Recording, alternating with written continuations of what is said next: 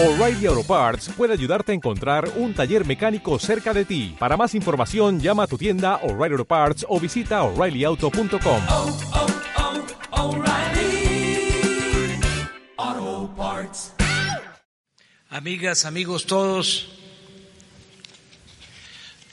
hoy cuando cumplimos dos años de gobierno, puedo sostener con hechos y en honor a la verdad que hemos avanzado en nuestro objetivo de transformar a México. Desde antes de asumir el mandato popular de presidente de la República, fuimos elaborando un plan de desarrollo que surgió de muchos años de brega, recorriendo a ras de tierra el territorio nacional, valorando las potencialidades y los vastos recursos naturales, reflexionando sobre los obstáculos para el desarrollo y el bienestar de la población, aquilatando la grandeza cultural de México y recogiendo los sentimientos de la gente en todos los pueblos y regiones del país. Así fue como llegamos a la conclusión de que eran mayores las posibilidades de cambio que las de estancamiento o decadencia y que hacer realidad la transformación dependía, en primer lugar, en enfrentar el grave problema de la corrupción y de contraponerle la virtud de la honestidad, que es la mayor riqueza de nuestro pueblo. Con esta convicción, desde que tomé posesión del cargo, empezó a llevarse a cabo una política diferente el primer día mi esposa y yo nos trasladamos en un automóvil normal a la sede del Poder Legislativo para rendir protesta, sin el aparato del Estado Mayor Presidencial ni la acostumbrada parafernalia de poder. Posteriormente, aquí en Palacio Nacional, atendí a los jefes de Estado invitados especiales y en el Zócalo capitalino me dirigí al pueblo para prometerle no mentir, no robar, no traicionar y dar cumplimiento a cien compromisos básicos. Sabíamos qué cambios debían hacerse y comenzamos la obra de transformación.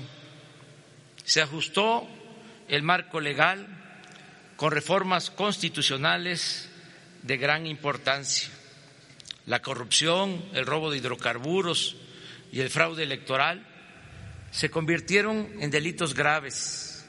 Se creó la Guardia Nacional, se canceló la condonación de impuestos, se garantizó la posibilidad de realizar consultas populares, se aprobó el procedimiento de la revocación del mandato, se eliminó el fuero al presidente para que pueda ser juzgado por cualquier delito como cualquier otro mexicano entre otras modificaciones al marco legal. De inmediato comenzamos a combatir la corrupción y a poner en práctica una política de austeridad republicana. Hemos ahorrado en dos años un billón trescientos mil millones de pesos en compras y contratos, reduciendo al mínimo el robo de combustible, el llamado huachicol disminuyendo drásticamente la defraudación fiscal y otras malas prácticas dañinas que proliferaban en la hacienda pública en el antiguo régimen. La austeridad y la cancelación de fideicomisos y fondos que se manejaban de manera discrecional, deshonesta y en beneficio de minorías también nos ha permitido liberar más presupuesto en beneficio del pueblo.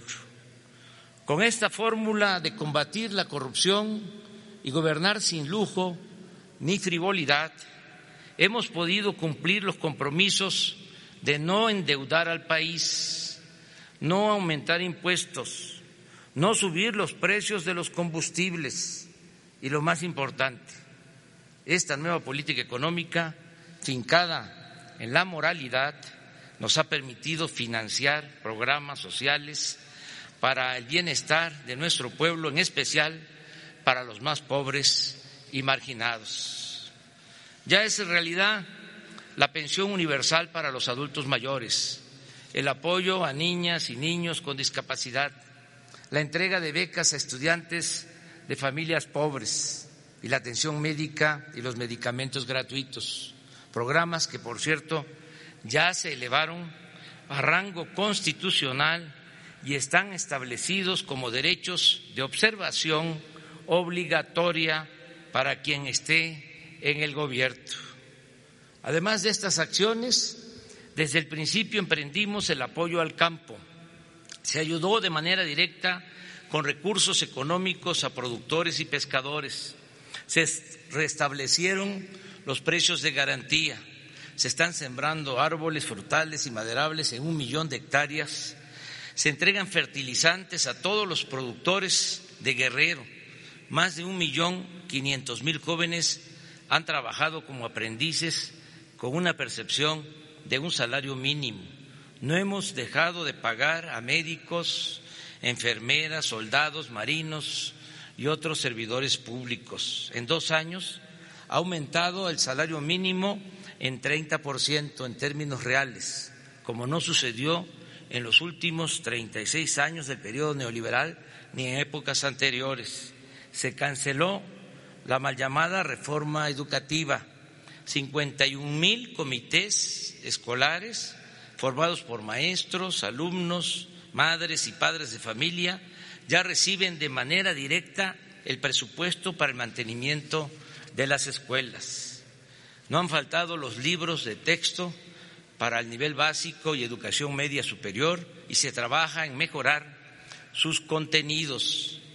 Están terminadas o en proceso 140 universidades públicas. Hemos aumentado en 7.200 las becas de posgrado e investigadores para llegar a un total de 123 mil y recientemente se amplió al doble el número de médicos que recibirán una beca para cursar una especialidad en el país o en el extranjero. 46.783 comunidades ya cuentan con conexión a Internet. El año próximo serán 122 mil y en 2022 la red cubrirá todo el territorio nacional. Sigue en expansión el Banco del Bienestar, para el cual se han construido hasta ahora 362 sucursales. Hay 400 más en proceso y en los próximos dos años tendrá cobertura hasta en las regiones más apartadas del país con 2.700 nuevas sucursales. En materia de promoción cultural, hemos publicado 46 títulos de grandes autores con 1.840.000 ejemplares gratuitos o a precios módicos. Están en construcción los parques culturales y ecológicos del bosque de Chapultepec y del lago de Texcoco. En estos dos años tomamos decisiones trascendentes. Por mandato popular cancelamos el proyecto del aeropuerto de Texcoco y estamos construyendo el aeropuerto civil y militar general Felipe Ángeles que nos permitirá ahorrar 220 mil millones de pesos y que será inaugurado el 21 de marzo del 2022. Se inició la obra del tren Maya, así como el corredor industrial y portuario del istmo de Tehuantepec. Se estableció la política de apoyo a la frontera norte con disminución de impuestos, reducción al precio de los combustibles y aumento al doble del salario mínimo. Lo mismo se aplicará desde enero próximo en la frontera sur en cuanto a estímulos fiscales. Por ejemplo, Chetumal volverá a ser zona franca.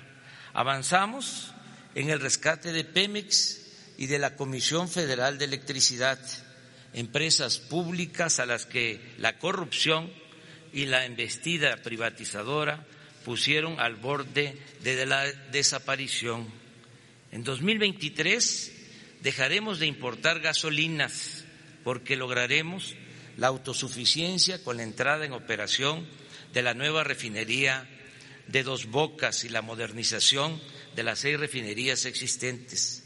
Reitero que hemos cumplido el compromiso de no aumentar el precio de los combustibles y la energía eléctrica. Y agrego un dato, la gasolina ahora es más barata que cuando empezamos a gobernar.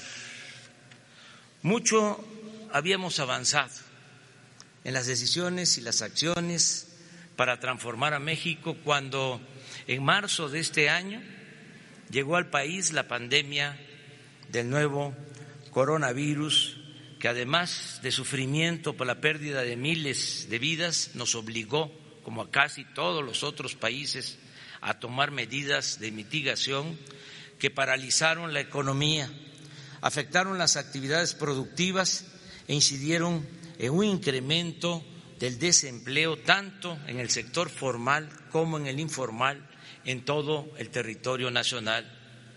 Pero en vez de quedarnos con los brazos cruzados, decidimos enfrentar tanto la crisis sanitaria como la económica con entrega, eficacia y con estrategias no convencionales que nos han permitido ir saliendo poco a poco de la adversidad por el bien del pueblo y de nuestra nación.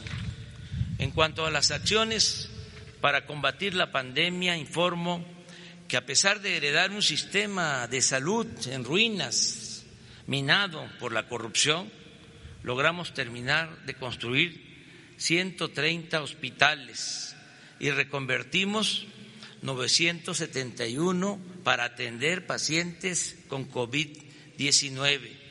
Se han instalado 32.203 camas generales y 10.735 con ventiladores. Se capacitó a 193.645 médicos generales. Se compraron equipos. Se contrató a 71 mil trabajadores de la salud y gracias al apoyo del pueblo, de las enfermeras y de los médicos que han puesto en riesgo hasta sus vidas y a los directivos encargados de conducir toda esta estrategia, no nos hemos visto rebasados.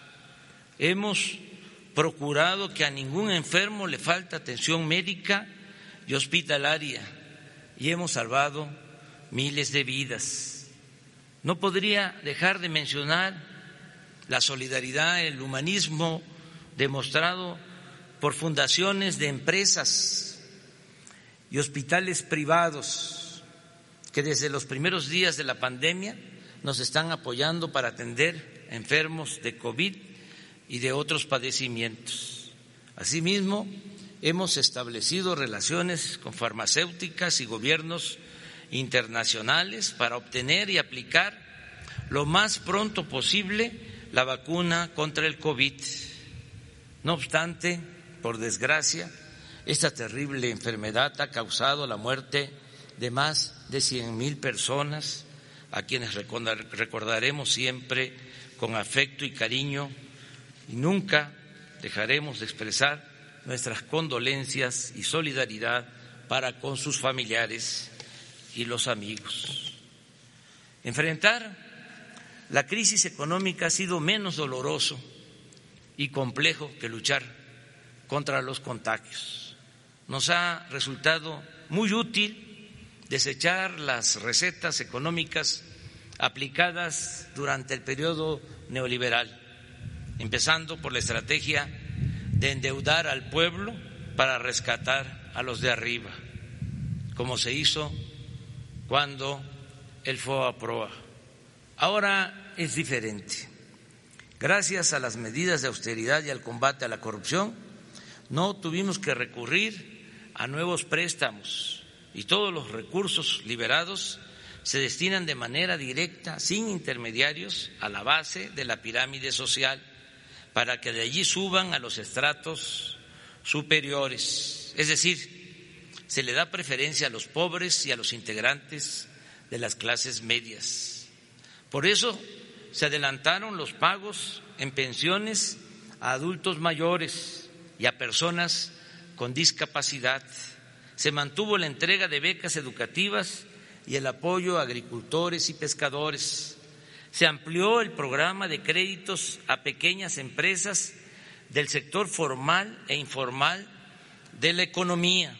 En ocho meses se otorgaron dos millones setecientos cincuenta mil créditos para actividades productivas y vivienda.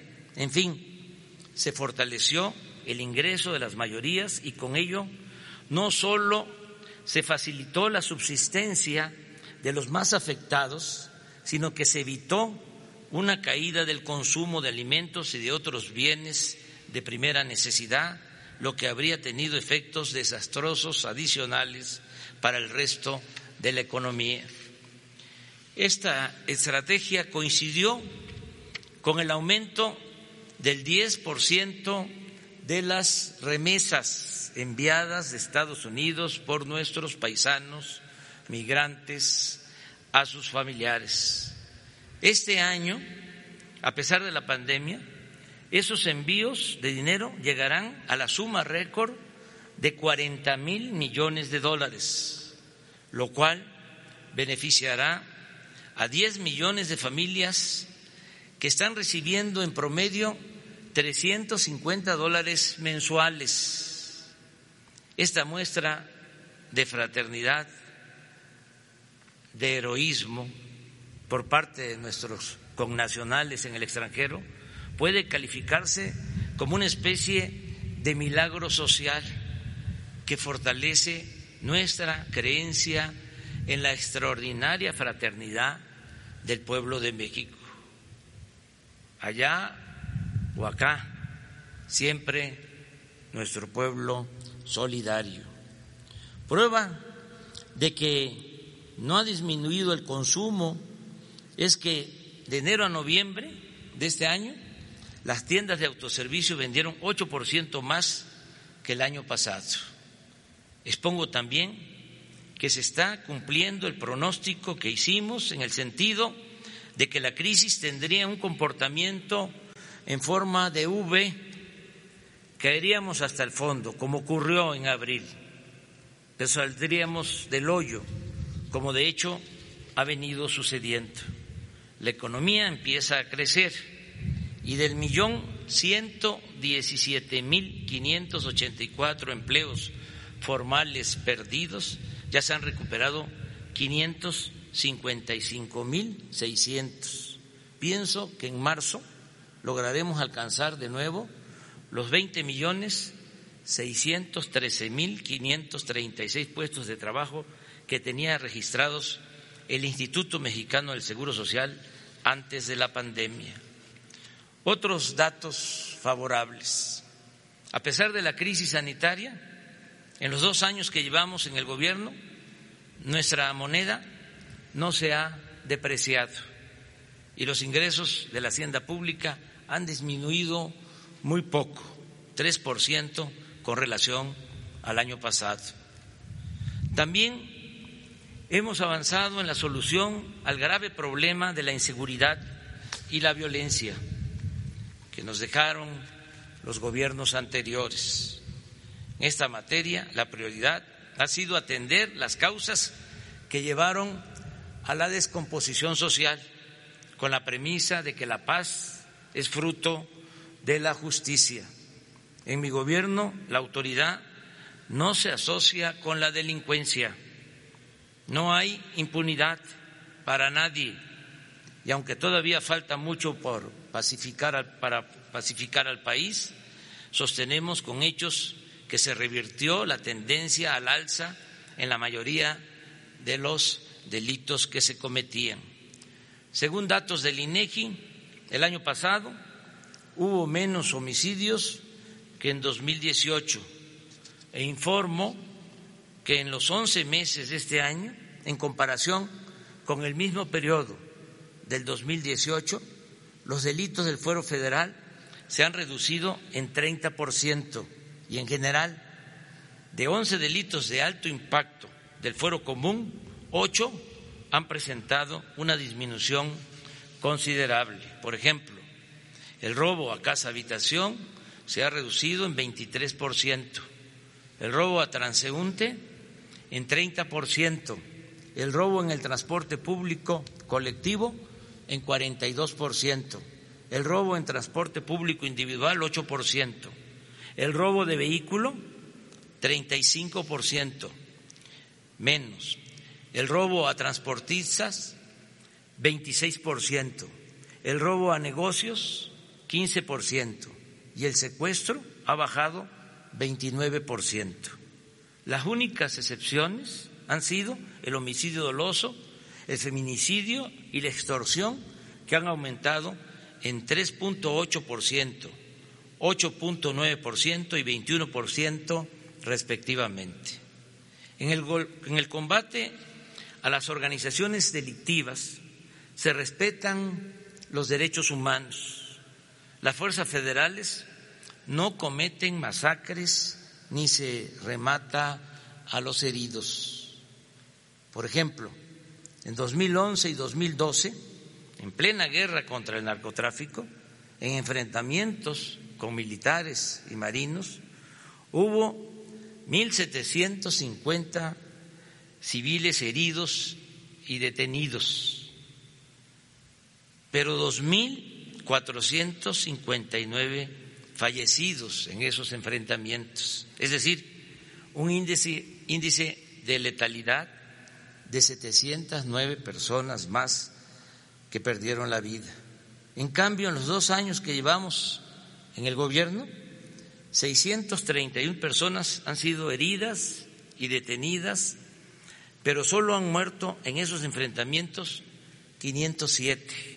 O sea, el índice de letalidad es de 124 fallecidos menos. En otras palabras, a diferencia de antes, la proporción de muertos es inferior a la de heridos y detenidos. Se demuestra así que nos mueve una convicción de justicia, no de exterminio, y que en el restablecimiento de la seguridad priorizamos el respeto a la vida. En fin, a pesar de los vicios, el caos y la gravedad del problema que heredamos, con la nueva política de seguridad pública hemos ido avanzando para conseguir la paz. En la última encuesta del INEGI sobre percepción de inseguridad de los ciudadanos, se reportó la cifra más baja en cinco años. Aclaro que todo lo realizado en esta materia es fruto del trabajo perseverante y coordinado de las secretarías y organismos que integran el Gabinete de Seguridad y Protección Ciudadana. La Guardia Nacional ha resultado de gran apoyo, a pesar de su reciente fundación ya es una corporación profesional, disciplinada, con 98 mil elementos que permanecen desplegados en 176 coordinaciones regionales del país, en los 32 estados de la República. El próximo año tendremos presencia en 266 coordinaciones territoriales con 150 mil policías oficiales y mandos. Además, ya se han terminado 87 cuarteles, están en proceso de construcción 85 más y en 2021, el año próximo, habremos terminado de construir todas las instalaciones de la Guardia Nacional en el país. Reconozco y agradezco el respaldo incondicional de los soldados y marinos de México que nos han apoyado en labores de seguridad pública, porque ahora lo permite la Constitución. Nos han ayudado en la protección de instituciones estratégicas, en la noble aplicación de los planes Marina y DN3 en auxilio a la población afectada por sismos, inundaciones, ahora con la pandemia y otras calamidades.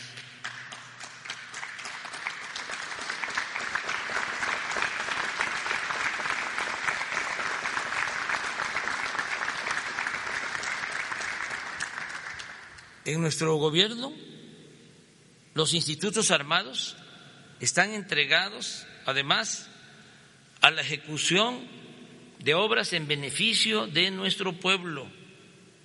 Dragan ríos, limpian playas, construyen canales, aeropuertos, sucursales del Banco de Bienestar, administran puertos, vigilan aduanas y cultivan en viveros millones de árboles para sembrar parcelas comunales, ejidales y pequeñas propiedades. En fin, las Fuerzas Armadas están inaugurando una etapa nueva en su función de servicio a México.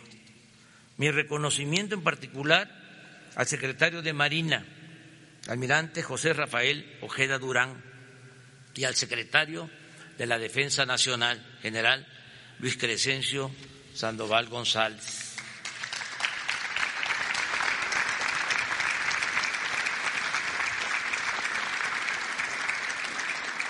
Amigas y amigos, de 100 compromisos presentados hace dos años en el Zócalo, hemos cumplido 97. Solo están pendientes o en proceso tres, descentralizar el gobierno federal, impulsar el desarrollo de fuentes de energía renovables mediante la rehabilitación de las hidroeléctricas y conocer la verdad acerca de la desaparición de los jóvenes de Ayotzinapa. En eso estamos. Pero también hemos hecho muchas otras cosas que no están incluidas en ese listado de compromisos. Por ejemplo, terminamos el tren suburbano de Guadalajara y continuamos con el tren de Toluca a la Ciudad de México. Rehabilitamos los aeropuertos de Tuxtla, Gutiérrez, de Chetumal y el aeropuerto capitalino. Hemos invertido 28 mil millones de pesos en el mantenimiento de 40 mil kilómetros de carreteras del país, logrando que del 35% que estaba en mal estado, solo nos falte reparar el 15%. Se está limpiando de corrupción con agua, capufe, el Instituto Nacional de Migración, las aduanas, las administraciones portuarias integrales, las API y el Servicio de Administración Tributaria, el SAT. Las Islas Marías dejaron de ser penal y se convirtieron en el Centro de Educación Ambiental y Cultural Muros de Agua José Revueltas. No hemos otorgado ninguna concesión minera se implementó el Programa Nacional de Búsqueda y Localización de Personas Desaparecidas por la Violencia. Se reinstaló a todos los maestros despedidos por la imposición de la llamada reforma educativa y se están reparando daños cometidos a personas o familiares afectados por la corrupción neoliberal o por la violencia de Estado, como los casos de la guardería ABC en Hermosillo, Sonora, o pasta de conchos en Coahuila. Se mantiene el programa de protección a periodistas. Se creó el instituto para devolver al pueblo lo robado. Se rifó el avión presidencial y se entregaron 100 premios de 20 millones a particulares, escuelas y hospitales. Se ayuda a los damnificados por inundaciones. El gabinete está integrado en un 50% por mujeres y por primera vez en la historia una mujer, la licenciada Olga Sánchez Cordero, se desempeña como secretaria de Gobernación y Rosa Isela Rodríguez Velázquez está a cargo de la Secretaría de Seguridad y Protección Ciudadana. Hemos realizado 500, 504 conferencias de prensa de 7 a 9 de la mañana, de lunes a viernes. He visitado como presidente todos los estados del país, unos cuatro veces y otros hasta en 26 ocasiones. Entró en vigor el nuevo tratado comercial con Estados Unidos y Canadá. Se aprobó la nueva ley laboral para garantizar el voto directo y la democratización de los sindicatos. no hemos tenido ningún conflicto con el Magisterio Nacional. Se, han basificado a 300 mil trabajadores de la educación. Se han entregado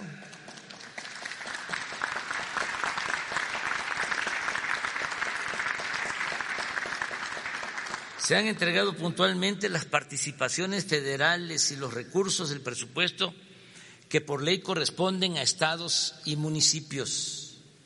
La independencia del Poder Legislativo, Judicial y de la Fiscalía General de la, de la República es una realidad. No se fabrican delitos ni se espía a opositores. La inflación está controlada no existe escasez de alimentos, materias primas o combustibles. Funciona normalmente el sistema financiero. Solo han habido 18 huelgas de trabajadores. Las manifestaciones de protesta se han garantizado y han, se han reducido al mínimo. Los créditos del Infonavit y del Fobiste se entregan de manera directa a los trabajadores y no hay desalojos por causas o deudas contraídas con estos organismos. Ofrecimos asilo al expresidente Evo Morales y a sus colaboradores.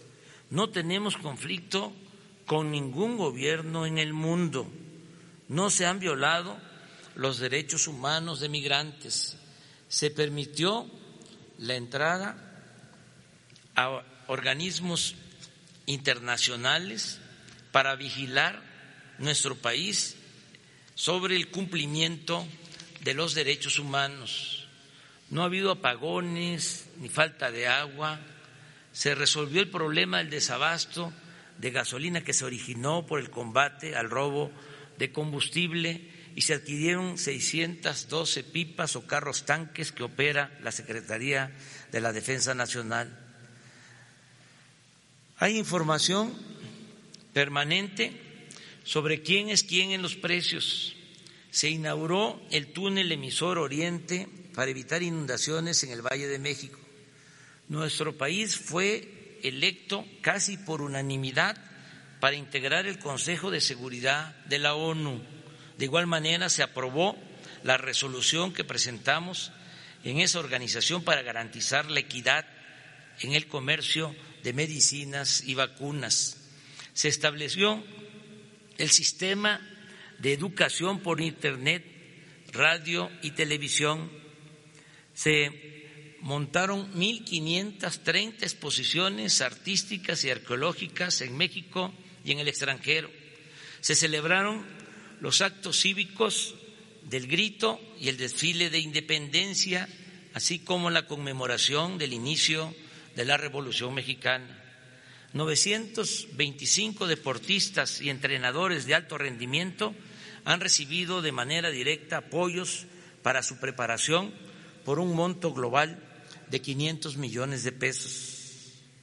También se está preparando la conmemoración para el año próximo, 2021, de los 700 años de la fundación de Tenochtitlán, los 500 de la invasión extranjera y la toma militar de la actual Ciudad de México y los 200 años de la independencia nacional. Como alternativa al Producto Interno Bruto, se está elaborando el índice de bienestar. Se lleva a cabo el proyecto Agua Saludable para la Laguna de Coahuila y Durango. Se ha consolidado el Servicio de Protección Federal para prestar seguridad a las secretarías y organismos de la Administración Pública Federal. Ha iniciado el proyecto de construcción del nuevo aeropuerto de Tulum, Quintana Roo. Se están creando escuelas para la formación de deportistas y maestros de educación física. Se aplica un nuevo etiquetado en alimentos para evitar el consumo de productos chatarra. Se incorporó a la enseñanza pública la nueva materia vida saludable y se instaló una comisión para impulsar el plan de justicia para el pueblo yaqui del estado de Sonora, entre otras acciones. Pero lo más importante es que ya están sentadas las bases de la transformación. A dos años de ocupar la presidencia, puedo afirmar que ya logramos ese objetivo. Repito, sentar las bases para la transformación de México. ¿En qué consiste el sentar las bases para transformar a México? Consiste en que ahora se respeta la Constitución, hay legalidad y democracia, se garantizan las libertades y el derecho a disentir, hay transparencia plena y derecho a la información, no se censura a nadie, no se violan los derechos humanos, no se reprime al pueblo, no se organizan fraudes electorales desde el Poder Federal. El gobierno ya no representa a una minoría, sino a todos los mexicanos de todas las clases, culturas y creencias. Se gobierna con austeridad, se gobierna también con autoridad moral, no se tolera la corrupción ni se permite la impunidad. En la práctica no hay fueros ni privilegios, se atiende a todos, se respeta a todos, pero se le da preferencia a los pobres, se protege la naturaleza, se auspicia la igualdad de género, se repudia la discriminación, el racismo y el clasismo, se fortalecen valores morales, culturales y espirituales, se cuida y se promueve el patrimonio cultural e histórico de México. México, nuestro gran país, es una nación libre y soberana, respetada y respetable para el resto del mundo. Se lucha por la paz y nos encaminamos a vivir en una república justa, libre, democrática, soberana y fraterna. Es un timbre de orgullo el que, a pesar de la crisis sanitaria y económica que provocó la pandemia y con todo el sufrimiento causado, no dejamos de trabajar para consumar la cuarta transformación de la vida pública de México. Y es evidente que si avanzamos y resistimos, es porque nos decidimos a enfrentar, en primer término, la peste de la corrupción que tanto daño ha causado a México y a su pueblo.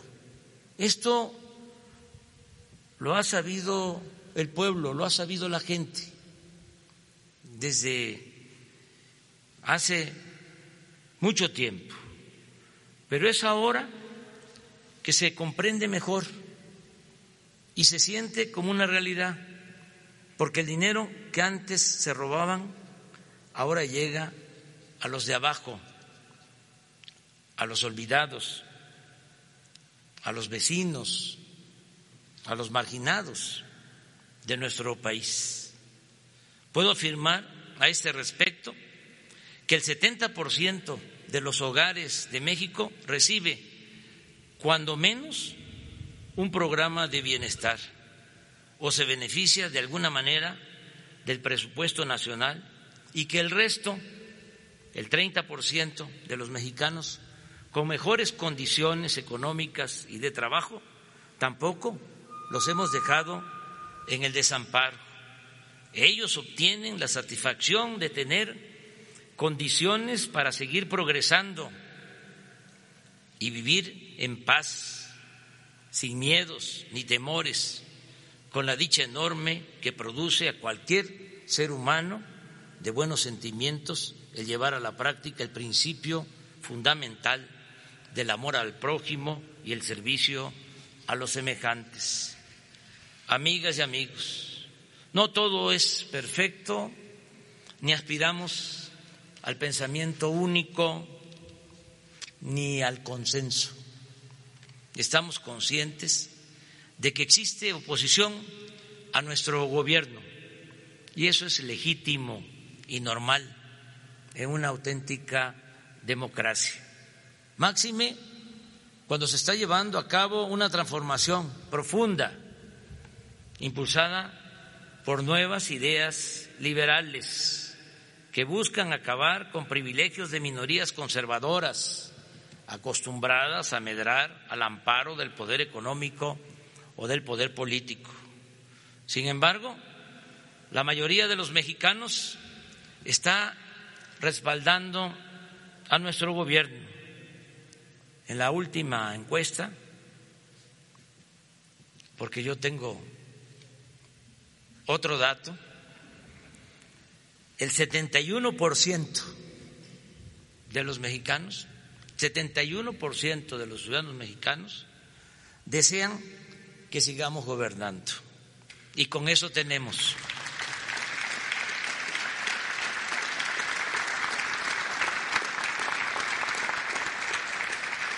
Eso es lo fundamental, el apoyo de la mayoría del pueblo. Como decía el presidente Juárez, con el pueblo todo, sin el pueblo nada. Amigas y amigos, gracias por su confianza. A los que están aquí presentes, muchas gracias de todo corazón. A los que nos están viendo, escuchando por radio, por televisión, por las redes, muchas gracias. Amor, con amor se paga. No les he fallado y no les fallaré. Sigamos todos promoviendo el bien, enalteciendo a nuestra patria y haciendo historia. ¡Viva México! ¡Viva México! ¡Viva México!